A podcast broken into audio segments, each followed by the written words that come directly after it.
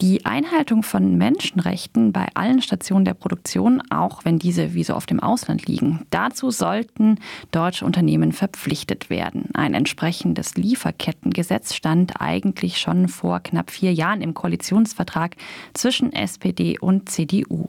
Wirtschaftsverbände haben aber massiv Druck auf Wirtschaftsminister Peter Altmaier ausgeübt, die Vereinbarung entweder zu ignorieren oder so zahnlos wie möglich zu gestalten. Kurz vor Ende der Legislaturperiode hat die Regierung sich am Freitag überraschend auf einen Gesetzesentwurf geeinigt.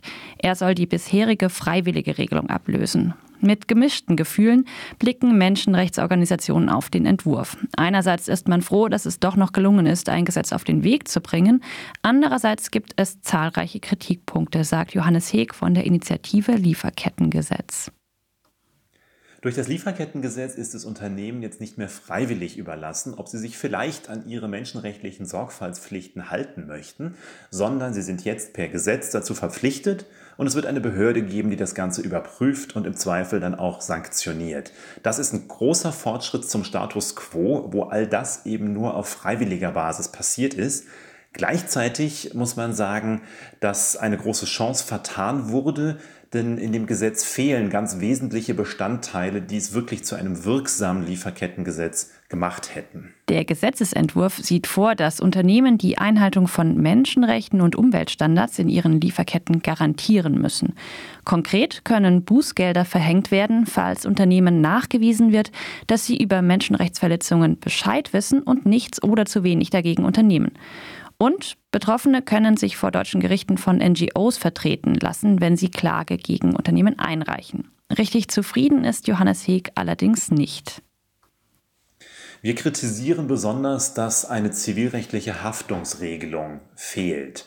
Das bedeutet, dass Betroffene von Menschenrechtsverletzungen in den Lieferketten deutscher Unternehmen eben nicht einen verbesserten Zugang zu Gerichten in Deutschland bekommen, sondern dass sie weiterhin wirklich sehr, sehr hohe Hürden haben, um Schadensersatz einzufordern und äh, Gerechtigkeit zu erstreiten. Da hätten wir uns wirklich eine weitergehende Regelung gewünscht. Es ist außerdem aus unserer Sicht unverständlich, warum umweltbezogene Sorgfaltspflichten nicht stärker berücksichtigt sind und warum das Gesetz erstmal nur für so große Unternehmen und damit auch nur für so wenige Unternehmen gilt.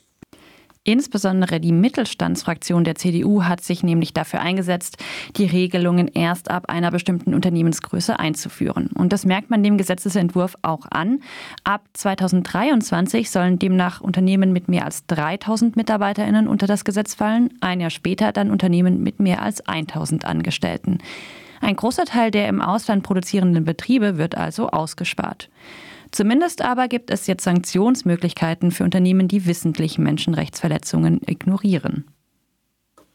Unternehmen sind in Zukunft dazu verpflichtet, sich anzuschauen, wo in ihrer Lieferkette Einflussmöglichkeiten bestehen, also wo sie die Möglichkeit haben, Menschenrechtsverletzungen entgegenzuwirken. Und wenn sie solche Einflussmöglichkeiten identifizieren, dann müssen Sie Gegenmaßnahmen ergreifen und diesen Einfluss geltend machen. Darüber müssen Sie einer Behörde berichten.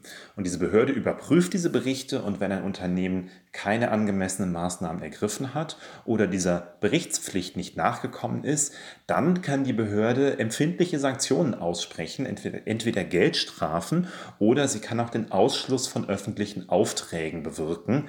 Äh, das ist ein absoluter Fortschritt und das begrüßen wir.